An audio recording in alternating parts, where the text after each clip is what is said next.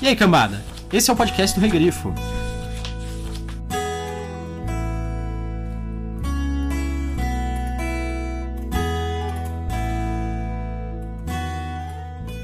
O que consideramos hoje como certo, o conhecimento sobre essas coisas, um dia poderá ser uma maravilha e um mistério para os nossos descendentes.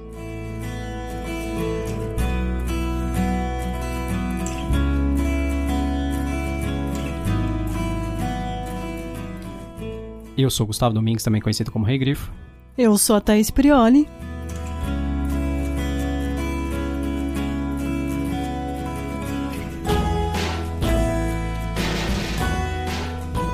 E hoje nós estamos aqui para falar sobre O Assassino do Rei da Robin Hobb, que é o volume 2 da Saga do Assassino, lançado pela Leia aqui no Brasil. Isso, foi traduzido pelo Jorge Candeias, assim como o primeiro, e ele foi lançado em menos de um ano depois do primeiro livro. Aqui no Brasil, né? Isso, aqui no Brasil. Nos Estados Unidos ele foi lançado em 96, sendo que o primeiro foi em 95. E aqui no Brasil?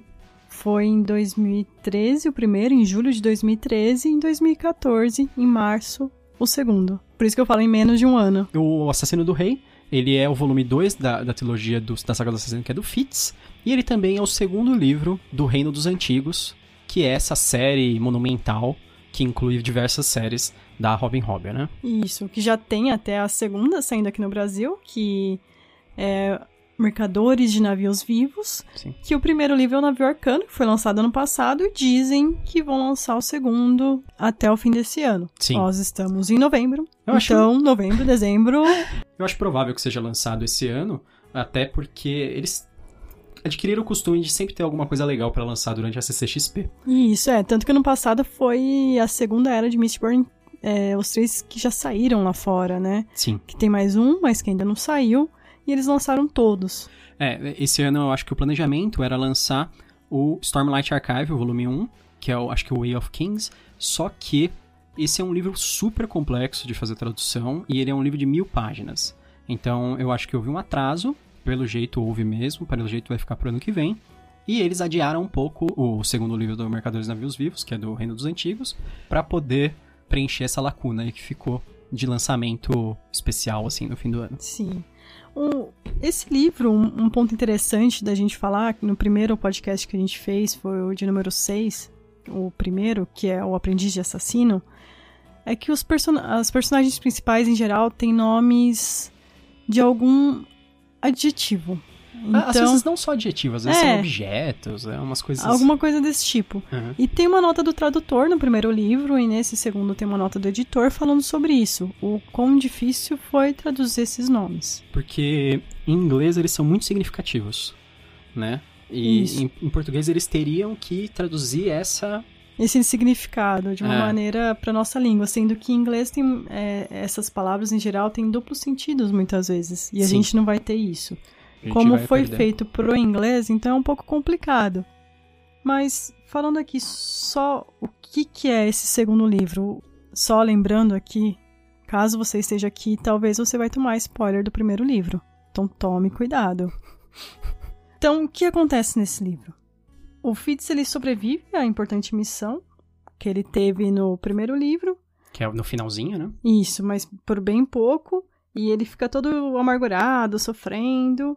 E ele pretende abandonar seu ju- juramento com o rei sagaz e per- permanecer nas montanhas distantes. Porém, o amor e acontecimentos terríveis o atraem de volta à cor de Torre do Cervo, para as intrigas mortais da família real. Renovando seus violentos ataques ao litoral, os salte- salteadores dos navios vermelhos, deixando rastro de vilarejos queimados e vítimas ensandecidas. O reino também sofre agressões internas, a traição ameaça o trono do rei doente, e neste momento de grande perigo, o destino do reino talvez resida nas mãos de Fitz, e seu papel na salvação dele pode exigir seu, seu sacrifício supremo. Esse é, um, é uma- um resumo que a gente encontra no próprio livro, a gente pegou ele da Amazon, e a gente, para evitar dar spoilers desse livro. O que, que você achou sobre esse livro? Olha, eu adorei esse livro. Eu, eu achei ele melhor do que o primeiro, sendo que eu gostei bastante do primeiro. Ele desenvolve muito bem a narrativa única, que é até hoje que eu encontrei, própria da Robin Hobb. Eu acho que ela continua muito bem esse desenvolvimento extremamente preciso, assim, de personalidade, de personagem, mas ela enriquece a história com muito mais ação, com reviravoltas, e esse livro tem um final fantástico, assim, que eu acho que é, que é muito, muito, muito legal, assim, que ele te recompensa um pouco é, por todas as, as, penúrias que ele faz você passar. o pessoal tira um pouco o sarro falando sobre como o Fitz sofre nos livros da Robin Hobb. Eu acho que ele sofre, é claro, mas não como o primeiro. Eu acho que o sofrimento nesse livro é um pouco menor. Eu gosto bastante dessa, desse, desse livro, eu achei ele muito legal. Ele introduz personagens novos, assim, até não humanos, muito bons. e é. eu acho que o, o, personagem se desenvolve finalmente por uma direção que eu acho mais conduzente com histórias de fantasia mais tradicional, assim. Que é tipo um personagem já que entra mais na ação e tal. E eu gosto muito desse desenvolvimento todo. Enfim, eu adorei o livro, achei muito bom. e você? O que, que você achou do livro? Eu acho que você leu minhas anotações. Ah, é? Não, é que alguns pontos que eu gostaria de falar sobre o livro, assim, eu gostei muito de como ela trabalha de te lembrar o que aconteceu no primeiro livro. Porque esse livro ele saiu com a diferença de mais ou menos um ano nos Estados Unidos. Então você leu o livro há mais de um ano, você não lembra tão bem assim o que aconteceu, né? Os pontos importantes do livro. E o que, que ela faz? Ela convoca uma Memberberry. Memberberry? É, pra quem viu South já Park. South Parks vai saber o que eu tô falando. para falar o que, que é importante para você saber para dar continuidade. E logo ali no primeiro, segundo capítulo. Então ela já vai falar: olha, você precisa saber disso para essa história e vamos a partir daqui. Isso devia ser um costume de todos os autores de fantasia, né? então, eu achei sensacional como ela faz isso. Ela faz isso também no terceiro volume. Então, não se preocupem, caso vocês vão ler faz tempo que vocês tenham lido. No terceiro vai ter a mesma coisa também. Mas é lógico, esse podcast vai ajudar também. É, é verdade. para mim, assim, o primeiro eu li sem expectativa nenhuma, porque eu não conhecia. Mas a partir do momento que eu li o primeiro, eu adorei. Eu falei, nossa, que medo agora de ler o segundo, né? Porque. Como o é hype. que vai ser? O hype. E eu li muito seguido, você sabe. Até no último episódio a gente falou assim: eu li, assim, menos de 30 dias, os três. Até na minha resenha pro Grifo Nosso, eu começo falando: Oi, meu nome é Thaís e hoje faz 35 dias que eu não leio Robin Hood. e com isso, ele conseguiu superar toda a expectativa que eu tinha. Então, assim, eu já tinha uma expectativa muito alta em relação ao segundo livro. E esse livro conseguiu superar ainda mais. Então, eu acho isso muito impressionante. O que o Gustavo falou sobre o final dele é um final muito satisfatório. Porque dependendo do escritor ali, ia acabar de uma maneira tão horrível, tão horrível, num gancho horrível. É, a gente vai discutir isso. A gente mas... vai discutir isso, mas, mas ela vai deixar um ganchinho pro uhum. próximo, mas ela não vai te deixar naquele suspense absurdo. Por quê? Porque também o outro foi lançado um, praticamente um ano depois. Uhum. Saiu um, um livro por ano. Então, ela não foi má com quem estava lendo. Uma outra coisa que eu também coloco na minha resenha sobre o livro é em relação ao Fitz sofrer. Ele sofre bastante, talvez é pela até a fase que ele está vivendo, ser uma fase muito 880, né, que é a fase da adolescência, essa adolescência infância. E uma coisa que eu falo é, ele começa a ser chamado de Fitz Cavalaria, hum. mas eu acho que ele deveria ser chamado de Fitz Romaria.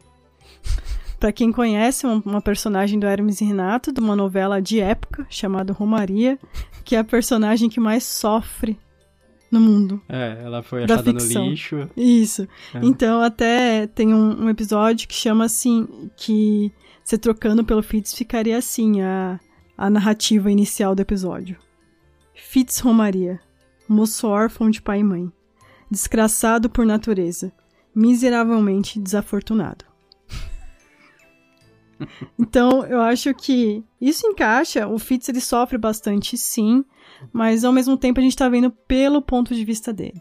Mas vamos pros spoilers.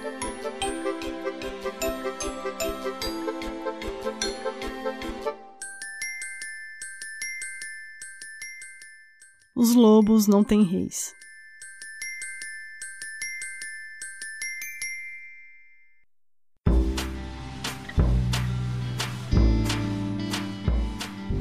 Ok, agora você tá na, na parte de spoilers. Vamos revelar, em linhas gerais, o que acontece no livro, né? Grande parte do livro vai ser sobre o Fitz indo combater os navios vermelhos, voltando para a Torre do Cervo para ficar com a Molly, e também, eventualmente, combatendo os forjados. Isso com a ajuda do Lobito, que depois passa a ter o nome de Olhos da Noite, que ele é um lobo a qual o Fitz se liga, né? O Veracidade decide ir procurar os antigos e deixa o caminho aberto para o Majestoso fazer o que ele quiser, visual o reino, tudo, principalmente ficar atazanando o pai dele. O pai dele também, que é o, o rei sagaz, ele acaba morrendo porque duas pessoas do Círculo do Galeno, que são a Serena e o Justino, estavam drenando o talento do rei, usando o talento deles mesmos, né? O Fitz mata a Serena e persegue o Justino na frente de grande parte da corte. Isso faz com que ele seja interrogado, torturado e acusado de usar a manha, o que faz ele ser sentenciado ao enforcamento e depois a ter o corpo queimado. Para evitar isso, o Bronco leva um veneno secretamente até o Fitz enquanto ele está preso nas celas, que deixa ele à beira da morte. Mas ele consegue usar a manha dele para transferir a consciência para o Olhos da Noite, que é o lobo. A Dama Paciência então consegue enterrar esse corpo do Fitz, e alguns dias depois o Bronco e o Breu desenterram o corpo, e aí o Fitz consegue destransferir a sua, sua consciência, sua mente, do Olhos da Noite de volta para o seu corpo. E aí eles fogem, né?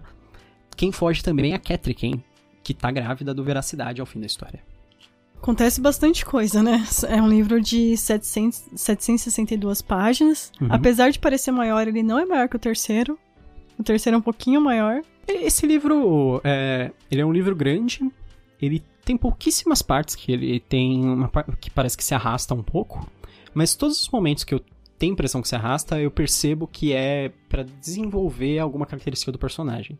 Que é do Fitz, né? É. Porque a gente tá vendo em primeira pessoa, vai ser sempre. A do Fitz. Vai ser sempre a visão dele. E você percebe o amadurecimento dele nesse livro e dos outros personagens? Sim, de certa forma. A gente pode comparar um pouco com a história do Conan, quando a gente fala das fases do Conan. Que eu acho que ele tá mais amadurecido em, em relação a algumas coisas, porque ele está menos infantil, mas ao mesmo tempo, como ele ganha. Ele tá naquele auge da juventude, em que ele é forte, poderoso, etc., ele também tem um pouco de arrogância. É, ele tá com 15 anos, nesse, no comecinho da história, que é quando ele tá lá nas montanhas e ele tá todo chorão lá. Vai até o que? Uns 17? É, eu não lembro até que idade vai, vai, mas. É, eu tenho quase certeza que é, que é, é isso então. aí mesmo. Aí com 15 anos ele tá bem, nossa, minha vida acabou, eu tô com um monte de sequela, né? E aí, durante o livro também, ele vai amadurecendo um pouco. Ele aprende muito também. É, uma das coisas que as pessoas notam e, e, sempre comentam sobre esse livro é o fato que, assim, no primeiro livro ele era um assassino que não lutava. E, tipo, é, o que não é necessariamente uma necessidade para um Sim, assassino, né? Um assassino, Porque... quanto menos ele lutar, melhor. É, na verdade, a ideia é que ele envenene, é, ele envenene, ou ele ataque alguém de surpresa, ou alguma coisa assim, né, na verdade. Que ele seja letal de surpresa. Mas a letalidade do Fitz, pelo menos no primeiro livro, não era relacionada às armas. E nesse livro ele começa a aprender isso, isso é um dos desenvolvimentos do personagem, que eu acho que pro público de fantasia em geral é uma coisa relevante. Ele não tem talento com a espada, então ele aprende a usar o machado, assim como o Bronco. Acaba virando a arma favorita dele. Você falou sobre a arrogância dele, e a uhum. gente vê muito disso logo ali no finalzinho do livro. Porque é uma chance que tem um duque, que ele acaba indo ajudar a enfrentar os navios vermelhos, e até o, o rei, sagaz, quer casar ele com a filha desse duque, a filha mais nova do duque, que é a celeridade. Engraçado, por que será que ela chama celeridade? Ela é rapidinha? é, é celerity, né, em Sim. inglês, e ficou celeridade. No fim do livro, esse duque fala assim pro Fitz, que o Veracidade ele foi em busca dos anciões, que a gente vai falar daqui a pouco. E o Majestoso já falou, ah, o Veracidade morreu e blá blá blá. Né? E o Duque fala pro Fitz, a gente pode te apoiar para você ficar no lugar do Majestoso. Mas é lógico que o Fitz, aí, por arrogância, também um pouco de inexperiência, ele acaba fazendo muita merda. Que é justamente quando ele vê o rei morrendo, com os talentos sendo drenado, né, pelos dois, pelo Justi Justino e, e a, a Serena. Serena. E aí ele, no impulso, ele acaba matando a Serena, persegue o Justino e faz um monte de coisa. Isso, isso é um negócio que eu acho que se tem um ponto negativo nesse livro é isso. Que eu acho que a, a Robin Hood ela manipula um pouco a ingenuidade do personagem Sim. e a fúria, tipo, para quando é conveniente. Porque assim, se ele fosse ser tão tão impulsivo assim, eu acho que ele teria matado o majestoso. Isso que eu ia falar. Ah, é? então. Porque quando ele tá voltando, uhum. né, ele tá com muita raiva do majestoso. E ele tá falando diversas vezes que ele vai voltar mas ao mesmo tempo ele vai ter que sentar à mesa com o majestoso, vai ter que ser educado com ele, fazer tudo, sendo que ele tentou matar ele por diversas vezes. Acho que, eu acho que é importante agora a gente falar por que que rola isso. Porque é, você até falou aquele negócio do majestoso ser um vilão realista, etc. É, que é, é um outro. Que assim, eu fico pensando, o majestoso ele é um vilão realista? Você acha que é muito exagerado? Um pouco, tal, às vezes. Então, Parece que ele não tem nenhuma característica boa. Eu não sei se você lembra, na, para quem acompanha o meu canal do YouTube, na minha lista dos 10, os 10 maiores vilões da, da literatura de fantasia, eu coloquei o majestoso eu faço uma distinção naquela lista sobre o que, por que, que é um vilão e o que, que é um antagonista. O antagonista é um personagem que pode ser inimigo do personagem principal, mas que ele tem seus próprios motivos e ele não necessariamente vai ser mal, assim, do, da maneira que a gente conhece, uhum. maniqueísta, de bem e mal. E o Majestoso, ele é um personagem que não é apresentado dessa forma, ele é apresentado como um personagem, assim, claramente maligno. Eu acho que parece ser um personagem do Bernard Cornwell, sabe os personagens ruins do uhum. Bernard Cornwell? Que é assim, é bem forçado a, a malignidade dele, assim, o egoísmo. É muito, muito faz, exacerbado. Faz um pouco de sentido você pensando em como foi escrito o livro. Sim. Se fosse um livro em terceira pessoa, realmente ia ser. Você acha que é por causa da visão do Fitz? Eu acho que sim. Hum. É aquela visão do tipo, ah, meu Deus, é. Até um, é interessante esses pontos de vista. Eu tava ouvindo outro dia um, um Mamilos hum. que fala sobre perfil do eleitor brasileiro. Uhum. E nesse perfil de, de eleitor brasileiro, eles trouxeram, acho que entre 8 e 10 pessoas, perguntando algumas informações sobre elas e em quem que elas votaram. Porque muitos demonizam um lado e o, ou então o pessoal desse lado demoniza o outro, para tentar entender o ponto de vista dessas pessoas.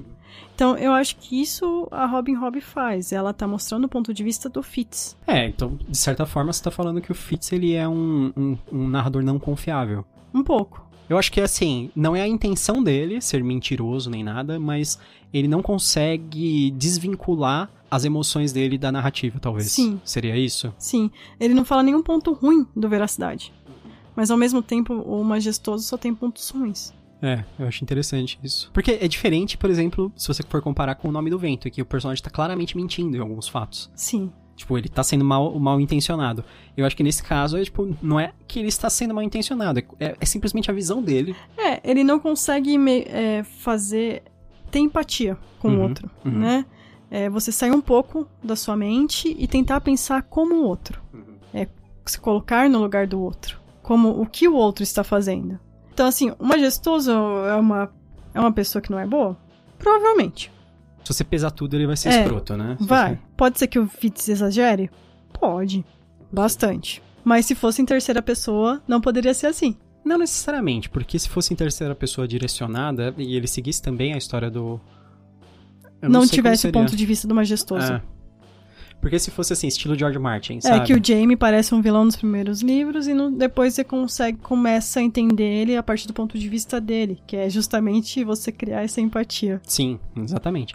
Mas nada não, também tem seus vilões absolutos no George Martin, da, da mesma maneira que eu acho que aqui o Majestoso acaba sendo construído como um vilão absoluto dentro da história, dentro do contexto da história. Talvez ele não seja, mas a gente não pode especular porque a gente só tem a visão do Fitz. Então, é. vai ficar nela. Eu falei assim que ele não vê nada de mal na veracidade. A única coisa assim que ele comenta da veracidade é que ele não dá tanta atenção pra Catelyn, que é a esposa dele, que mas ele sempre justifica. Ele, ele sempre justifica a veracidade. É, então. Porque ele tá protegendo os navios é. e blá blá blá, é. e blá blá blá, né? O veracidade, ele acaba partindo pra uma busca. Sozinho. Pra, pra encontrar os antigos.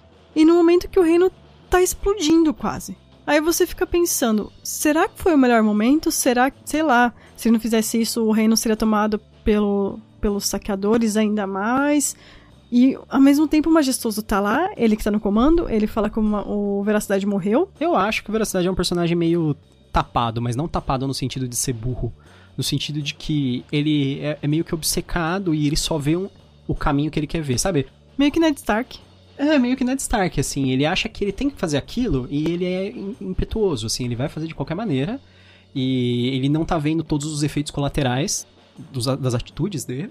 Isso lembra um pouco o jogo do Game of Thrones que a gente tava jogando. Sim. Da Telltale. É muito interessante isso, né? Que pune a gente constantemente por causa da, das nossas escolhas diretas, assim, né? Não que se a gente escolhesse outras coisas ia mudar muito o final. É, não, não, não tanto, né? Mas. E o Fitz, ele também ele vai funcionar nesse livro como olhos do Veracidade.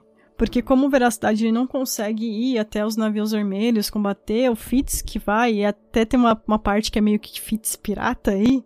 Ah, é verdade. Que a gente até comentou no, no, no, último episódio do Conan, que é o Poço Macabro, que, que o Fitz tem isso. Sim. Ele que vai, vai combater, ele que vai combater os forjados. É bem legal essa parte, é muito boa.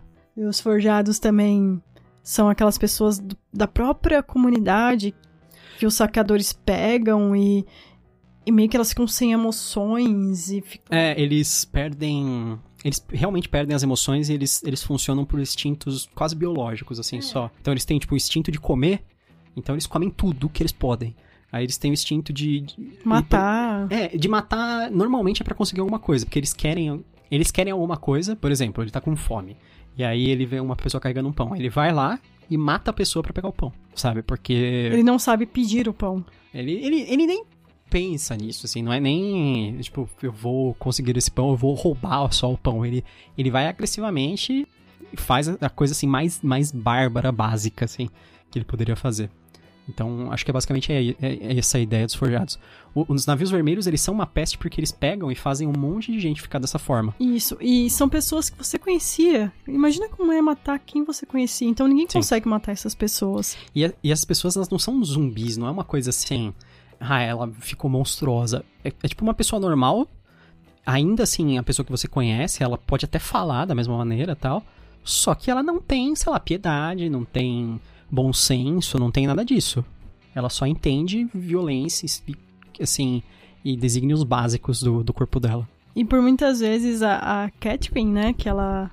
A gente conhece um pouco mais sobre ela nesse livro, que ela tá desde o início, né, não é só no final. E ela quer tentar ajudar a veracidade com isso. Ela quer fazer alguma coisa, porque ela tá acostumada a fazer as coisas. A não ficar simplesmente trancada e aguardando. Porque eu acho que essa parte é importante, que é uma parte sobre. Você vai achar engraçado o termo, choque de cultura. Porque a Catherine, ela vem dos, do povo da montanha, né? Dos reinos da montanha. Os reinos da montanha, que são reinos interiores, eles são muito diferentes do reino, dos reinos litorais, né? O, Vera, o Sagaz, ele é o rei dos Seis Ducados. Os Seis Ducados, eles são quase todos costeiros, apenas dois são interiores. Que são justamente os da mãe do Majestoso lá. Isso, da desejo. O majestoso tem grande apoio dele. E o povo costeiro, eles têm um tipo de costume, e como eles são isolados do povo da montanha, eles têm costumes completamente diferentes. Então o povo da montanha, e, e também fenótipo, né? O, tipo, é, fisicamente eles são diferentes. O pessoal da montanha é loiro, por exemplo, uhum. e o pessoal é, é meio mediterrâneo, assim, meio pele cor de oliva, assim, moreno, né? Algo, algo ali entre o árabe, o italiano e o norte da África, que é Isso. Mediterrâneo. E os duques do interior também são diferentes ainda dos costeiros Sim. da montanha. A Catherine, ela, como a gente discutiu no outro podcast, inclusive, ela vem de um povo que tem uma série de costumes bem diferentes. Inclusive, que os nobres são muito mais envolvidos na vida do povo, assim. É uma, a atuação deles é uma coisa muito mais direta. Ela não tá acostumada a ser uma dama, assim. A, a ficar por exemplo, trancada na torre, conversando com outras pessoas, com outros nobres, só usando vestidos, fazendo, fazendo atividades, é, sei lá, bordado, essas coisas. E eu acho uma das coisas mais interessantes é quando, acho que o Fitz mesmo que fala para ela assim, mas isso faz parte de ser um nobre, porque através disso você vai conhecer outros nobres aqui e você pode reunir poder de outra forma. Você não precisa ir por sua armadura e lutar pessoalmente com os forjados, sabe? E isso é interessante você ver isso, porque no nosso mundo a gente vê isso, a diferença das culturas, né? Uhum. A cultura dela é uma cultura muito mais objetivista. Eu vou e faço. Mão na massa. Já ali no, na Torre do Cervo, mais costeiro, tem muita intriga. Pode ser que uma coisa que você fale seja interpretada de outra maneira, sabe? Tem várias interpretações diferentes. É menos direto, né? Ao mesmo tempo, na parte dos ducados interiores, eles se preocupam com outras coisas. Eles não tem que se preocupar com os navios vermelhos. Afinal, eles estão no interior. Uhum. Ele não vai chegar nenhum navio vermelho ali. É, eles teriam que adentrar muito na costa, Sim. né? Sim. Uma outra coisa também que eu não gosto no Fitz nesse, nesse livro é que ele fica muito, ah, eu conto pra Molly a verdade, não conto que eu sou um assassino e blá blá blá. E no fim acaba afastando ela. Que faz sentido, né?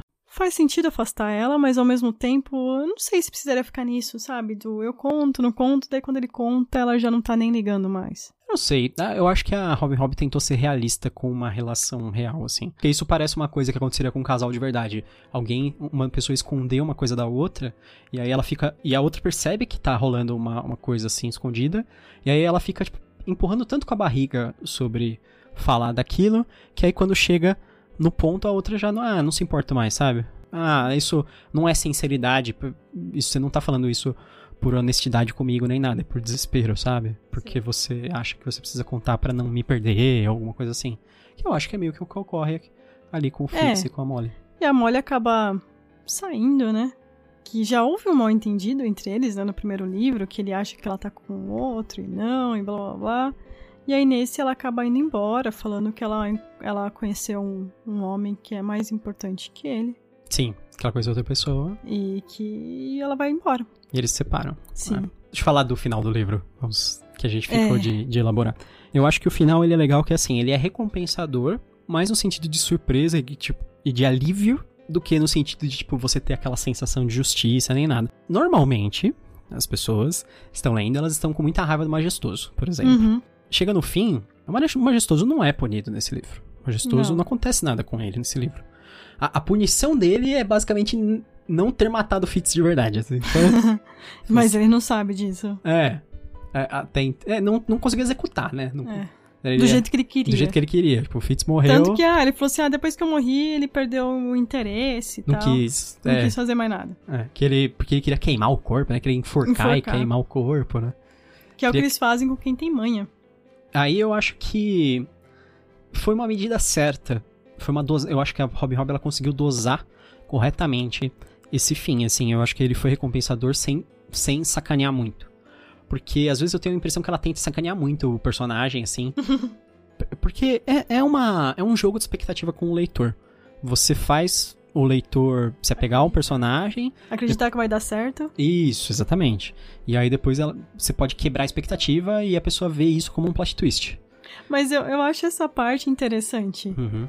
Porque a gente tá vendo do ponto de vista dele. Ele acha que vai dar certo, senão ele não faria. Sei. Então, a gente tá confiando que vai dar certo porque a gente tá vendo a partir do ponto de vista dele. Mas é, é interessante, né? A gente não, nunca soube em qual contexto que ele tá contando. Se ele tá, tipo, velhinho, escrevendo essa história, alguma coisa assim. Ele fala que ele decidiu fazer isso depois hum. de um tempo, mas ao mesmo tempo ele não fala muito bem a idade que ele tem. Porque os narradores que escrevem desse tipo, até na literatura clássica, em geral, eles já vão meio que te jogando dicas do que vai rolar. Por exemplo, aquele negócio, ah, eu achei que aquilo daria certo, mas eu estava enganado, sabe? Aí ele já conta que vai dar errado, por exemplo. Eu reli um pouco desse uhum. livro, né, pra, pra, pra tentar lembrar alguns pontos, porque já faz um tempo que eu li. E ele dá várias dicas. Você acha? Eu acho. Hum. Ah, então legal. Eu acho que uma releitura, é, você vai pegar mais dicas. Sei. É, é difícil de pegar, talvez. Porque é. talvez sejam meio, meio, meio sutis, assim. Principalmente o primeiro capítulo, que é sempre uma introdução dele falando que ele tá escrevendo e tal, e mais o segundo capítulo que é pra te conceituar um pouquinho, hum. ele sempre vai te dar umas dicas ali. Ah, legal. Eu acho que vale a pena, então. Mas sabe que eu lembro bem até do livro, da história em si. Eu não lembro, assim, dessas minúcias é, detalhes, da narrativa. Não né? tem como, né? Mas eu. É engraçado. Eu não precisei ler nenhum, nenhum resumo pra gente falar sobre o livro. Que a gente tem duas magias, né? Que é o talento e a manha. A manha é criminalizada. Uhum. O talento não. Será que é porque as pessoas não compreendem a manha ou os malefícios da manha são maiores? Porque assim, o talento você vai até uma pessoa e você consegue é, entrar na mente dessa pessoa e fazer várias coisas com essa pessoa. Sim. A diferença do talento para a manha seria mais ou menos isso. E a manha com animais. A pessoa pode ser que você pegue trejeitos de outra pessoa. Já que... a manha dos animais. Eu acho que é exatamente por causa disso. Eu acho que é por causa dos efeitos colaterais. Porque eles falavam que quem, quem usava muito a manha ficava cada vez mais bestial, né? Sim. A pessoa ficava, adquiria muitas características de animal. Então, os caras que eram do interior que não tinham nenhum controle sobre isso, que usavam indiscriminadamente, de repente o cara tava pelado correndo junto com os lobos, sabe? Uhum. Então, para eles era uma coisa, pro pessoal era uma coisa insana, assim, tipo, aquilo. Era uma coisa assustadora. Era tipo, como se fosse ver um lobisomem, sei lá, sabe? Um negócio assim. Acho que foi a partir disso que cresceu essa, essa demonização aí do, Da manhã. da manhã. Será que com regras mais explícitas não ficaria melhor? Eles conseguiriam utilizar isso contra até os navios vermelhos? É, pássaros? Exatamente, acho que é aquele negócio, assim, se isso fosse uma coisa assim controlada, se fosse uma coisa assim que, por exemplo, tivesse alguém pra ensinar sobre, porque o Fitz, por exemplo, ele teve a sorte de conhecer o Bronco. O Bronco, ele tem a manha, ele é uma pessoa que ele aprendeu a, a se controlar, ele nem usa. Ele aprendeu a, a não dar vazão Uhum. à manha, né? E o Fitz, ele, quando ele é pego pelo, pelo Bronco e o Bronco percebe que ele tem a manha, ele começa a fazer o máximo possível pro Fitz não usar. Principalmente quando o Fitz é criança, porque quando você é criança você não tem barreiras, né? É, Então ele começa, tipo, a ficar todo o maluco, tempo, né? É. Tipo videogame ali. Então, exatamente. É, o videogame do, do Fitz é correr à noite com, com os animais, né? Tipo, usar a mente do animal. Fazer um org. Fazer um org.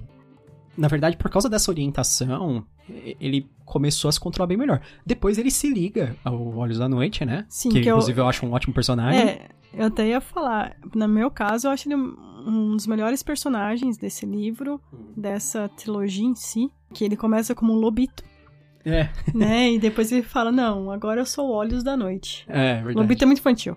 Lobito é meio infantil. Agora eu cresci. Então, eu acho sensacional a ele, esse personagem, porque eu acho que a Robin Hood ela constrói muito bem como seria a visão de um animal, assim. Sobre nós humanos. É isso. E essa frase dos lobo, os lobos não têm reis, Uhum. é ele que fala. E ele fala pro Fitz, o Fitz é o líder da matilha. É, verdade. E o, e o Bronco também é o coração da matilha, Sim. né? E o Lobito, por o Olhos da Noite, por muitas vezes pergunta por que, que o Bronco não fala. A gente sabe que ele consegue falar com a gente. É, E é muito interessante porque tem algumas, algumas horas que você tem meio que vergonha alheia, sabe? Com, com Olhos da Noite. sim. Tipo, na primeira noite de sexo do Fitz com a Molly, Hum. ele tá ali na mente dele. Sim. E ele sabe o que tá acontecendo. E depois ele fica falando sobre ela, né? é, É, é engraçado. Ah, a Thais gosta tanto que até sua capinha de Kindle é do é. Wolves É dele. Kings. Ele, eu, eu acho ele muito bom. É interessante ter esse outro ponto de vista. E realmente, depois que ele sai, o Fitz, né, que, que ele sai do, da mente do, do Olhos da Noite, ele tá mais bestial. Você já começa a ver ali no último capítulo. Mas ele se controla mais no geral, assim, na história, porque acho que ele pôde ter o amadurecimento sem se entregar tanto à, É. à manha. Então é isso que eu tô falando, que eu acho que a manha, ela depende um pouco da orientação. Assim como o talento. Sim, com certeza. Se tivesse uma escola, assim, um professor de manha, uma coisa assim, sabe? Hogwarts da manhã. É, o Hogwarts. Tem um Instituto Xavier para jovens superdotados, com manha. Eu acho que é por isso que rola o, esse- essa visão maligna da manha. Então, eu acho que essa seria- lógico, a melhor maneira de, de controlar ela, de tornar uma coisa mais oficial, assim. E levar a sério, digamos assim. A maior parte dos desvios, do que a gente considera, sei lá, desvios sociais na nossa sociedade, eu acho que vem, são isso. Não que são superpoderes, né? Talvez sejam, vai saber. Mas eu acho que tem mais a ver com compreender eles e, tipo, é, dar uma orientação pra pessoa do que, sei lá, falar pra pessoa simplesmente não, faça faço. isso, sabe? É. E em relação aos personagens, a Dama Paciência também, ela é uma outra personagem que é presente nessa história. Uhum. E ela é a única que chora a morte do Fitz, realmente. Ela e a, e a, a serva dela, né? O Fitz fala que, uma parte no livro, que ela sempre vai achar que ele tá morto. Eu não tinha me tocado nisso quando eu li a trilogia pela primeira vez. Porque ela enterrou ele e ela não viu, né, a, a ressurreição. Ela não sabe. Por enquanto a gente sabe que o Bronco e o Breu sabem. Eles faziam parte do plano. É uma pena. Ela se apega muito a ele, né? Porque ela gostava muito do, do Cavalaria. E apesar dele ser meio que fruto da infidelidade do Cavalaria, ele não tem culpa disso em si, Uhum. Fitz. E ela nunca culpa ele disso. Não, então, exatamente. E ele também. Ele lembra as partes que ela gosta, gostava do Cavalaria, né? Sim. Que é, tipo, o jeito dele, o jeito dele ser tipo, tudo correto. Até porque o Bronco e ela educaram muito ele. Sim, é verdade. Então eles É, sempre engraçado. fizeram isso. Eu acho engraçado isso. Será que ele, ele é igual ao Cavalaria? Ou eles criaram ele igual É, Cavalaria, sabe? É lógico que tem uma, uma parte de você que você tem os seus jeitos, tem algumas coisas, mas você pode melhorar e as pessoas podem te ajudar a ir moldando, né? E eu acho que vai dos dois. Sei. É sei. igual quem nasceu primeiro, o ovo ou a galinha. A gente nunca vai saber isso. Foi o ovo. Quem botou o ovo foi um dinossauro. É, pode ser. Nossa, é uma galinha, viu?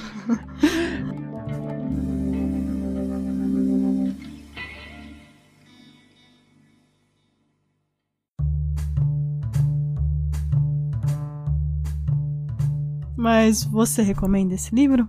Recomendo, com certeza. Eu acho que foi uma surpresa excelente, assim, de, de fantasia, ler, ler essa, essa trilogia. Eu preciso ler ainda o terceiro.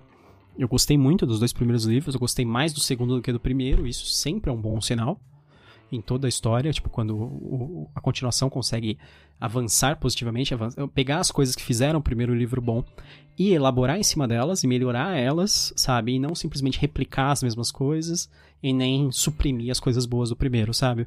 Eu acho que ela. A Robin Hood, a trilogia do assassino não é os primeiros livros que ela escreveu, ela escreveu diversos outros com o nome verdadeiro dela, que é Megan Lindholm. Só que, então, acho que ela tinha uma visão já muito madura quando ela foi escrever esses livros.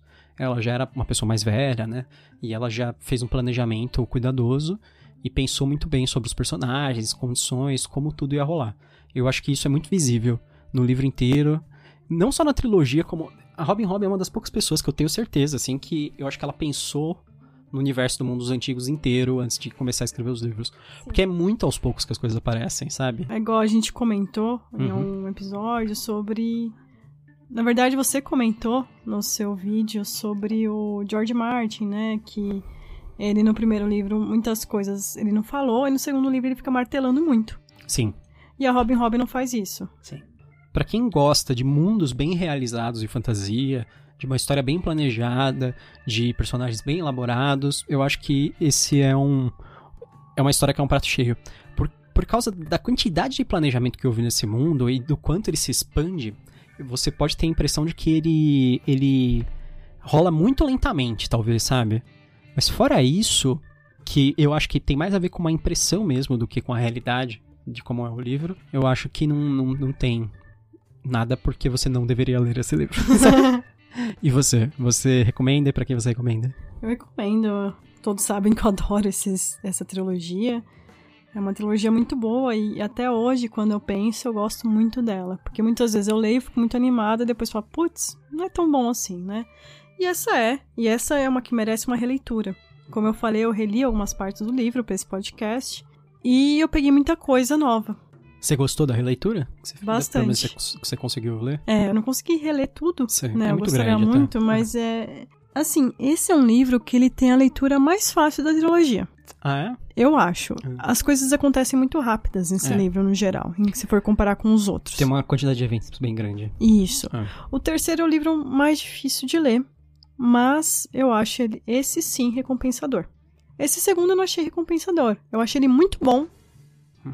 mas ele tá te entregando isso e ainda mais. Mas é o que eu falo, ele dá uma sensação de alívio, não é de recompensa. É. Não é aquela assim, ah, toda a injustiça foi desfeita. Não. Mas o terceiro é recompensador não só por isso, mas pela sua experiência de leitura. Sim. Igual a gente comentou no do Os Portais da Casa dos Mortos, que muitas vezes em algumas partes você se sente cansado durante a leitura. Porque ele, o Erickson queria que você tivesse essa experiência de estar cansado igual os personagens. E no terceiro vai ter essa experiência também. Esgotamento. É um esgotamento. Sim.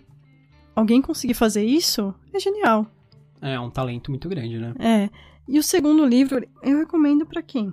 Para quem é fã de fantasia, lógico. Você gosta de Crônicas de Gelo e Fogo e você tá órfão, tá aí uma ótima série. Ela foi Sim. planejada inteira, ela foi lançada inteira Inclusive, já. Inclusive, o George Martin é um grande fã, então Sim. você sabe que.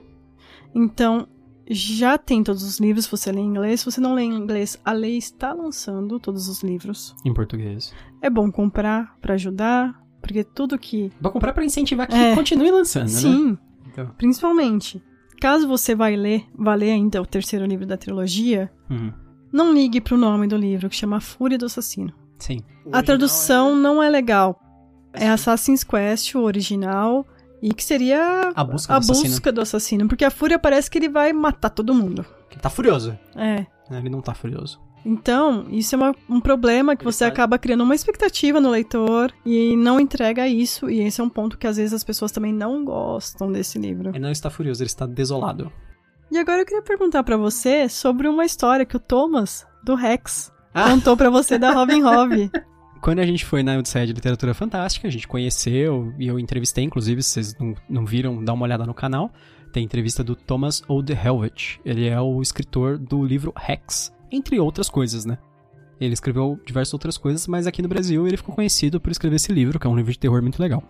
O, o Thomas ele é muito popular entre os escritores e ele fez amizade com o George Martin, com diversos outros É, escritores. porque ele foi Faz indicado pra vários prêmios também, né? Ele ganhou um, É. Hugo ou Nebula, agora não tô recordando. Mas ele foi indicado diversas vezes. Sim, sim. E ele fez tour de livro junto com outros escritores, ele fez evento. Inclusive, ele é muito. E ele acabou ficando muito amigo da Robin Hobb. Ele foi em Seattle, foi tipo na casa dela, ele falou que tem o, o WhatsApp dela, sabe? e aí ele depois eles ela quando ela foi pra Holanda fazer um evento que foi numa feira medieval, que inclusive o Anderson do Intocados até cobriu é, e fez a entrevista com a Robin Hobb lá. O, ele também tava, no, o Thomas, ele. E aí o ok, ok, mas vamos pro objetivo da história. ah, tá, desculpa. Não, é porque ele sabe dessa história, né? Aí a, a Robin Hobb contou essa história pro Thomas, que ela falou que ela era constantemente parada em aeroportos. Ela tava na parte de, de revista, e aí tem meio que aquela é, Você vai pra uma salinha especial pra ter uma revista mais íntima. íntima, vamos dizer assim. É, uma, uma, uma revista detalhada, mais detalhada. É, né? mais perguntas também. É. E aí, assim, sei lá, pegaram a primeira vez ela, isso é, às vezes tem como, às vezes tem para amostragem. Aí pegaram ela, ela falou, ah, ok, amostragem. Ela conversou tal, foi embora. Depois aconteceu de novo, e depois de novo e de novo. Aí, quando tinha acontecido já várias vezes, ela achou estranho.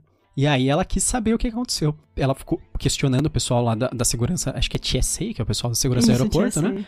E eles falaram que eles têm um banco de dados do, com um algoritmo da, do- da Segurança Nacional lá, que ele busca palavras-chave nas mídias das pessoas. E ela, muitas vezes aparecia a palavra-chave assassino na, nas mídias dela e nos, no- nos e-mails dela e etc. Porque ela escreveu a trilogia do assassino. A E esse- saga do A assassino. saga do assassino. E, e, inclusive chama o assassino do rei, o não É, sei o que. então. dos- sabe, a fúria do assassino, o aprendiz assassino. Em inglês, tudo, todos têm assassin também, então. E aí, ela ficava caindo nessa busca de palavras-chave e, e ela ficou como uma pessoa numa lista meio negra, assim. Ah, se passar essa pessoa, tem que revistar ela, sabe? Só que eles não sabem exatamente por quê, eles só sabem que ela tá na lista. É. E aí Daí ela- agora ela já anda com os livros, né? Pra mostrar, olha só. É, exatamente, ela anda É sempre por com uma causa desses livros. Ela fala, eu sou escritora dessa série, que tem assassino no nome, então aparece. Qual que vai ser o próximo podcast? O nosso próximo podcast vai ser o conto Canção para Duas Vozes, da Ana Cristina Rodrigues, do livro Crônicas da Tormenta. Volume 1. Isso, volume 1. A gente já fez um podcast sobre o Fábulas Ferais, Um outro livro dela. E ela já participou de um podcast com a gente sobre. a quinta estação, da Gemissin. Bom, estamos ansiosos aí pra voltar para o mundo de Tormenta, então, na próxima vez. Então foi isso. É, espero que vocês tenham gostado desse episódio. Até mais. Até a próxima. E bem-vindo ao canal.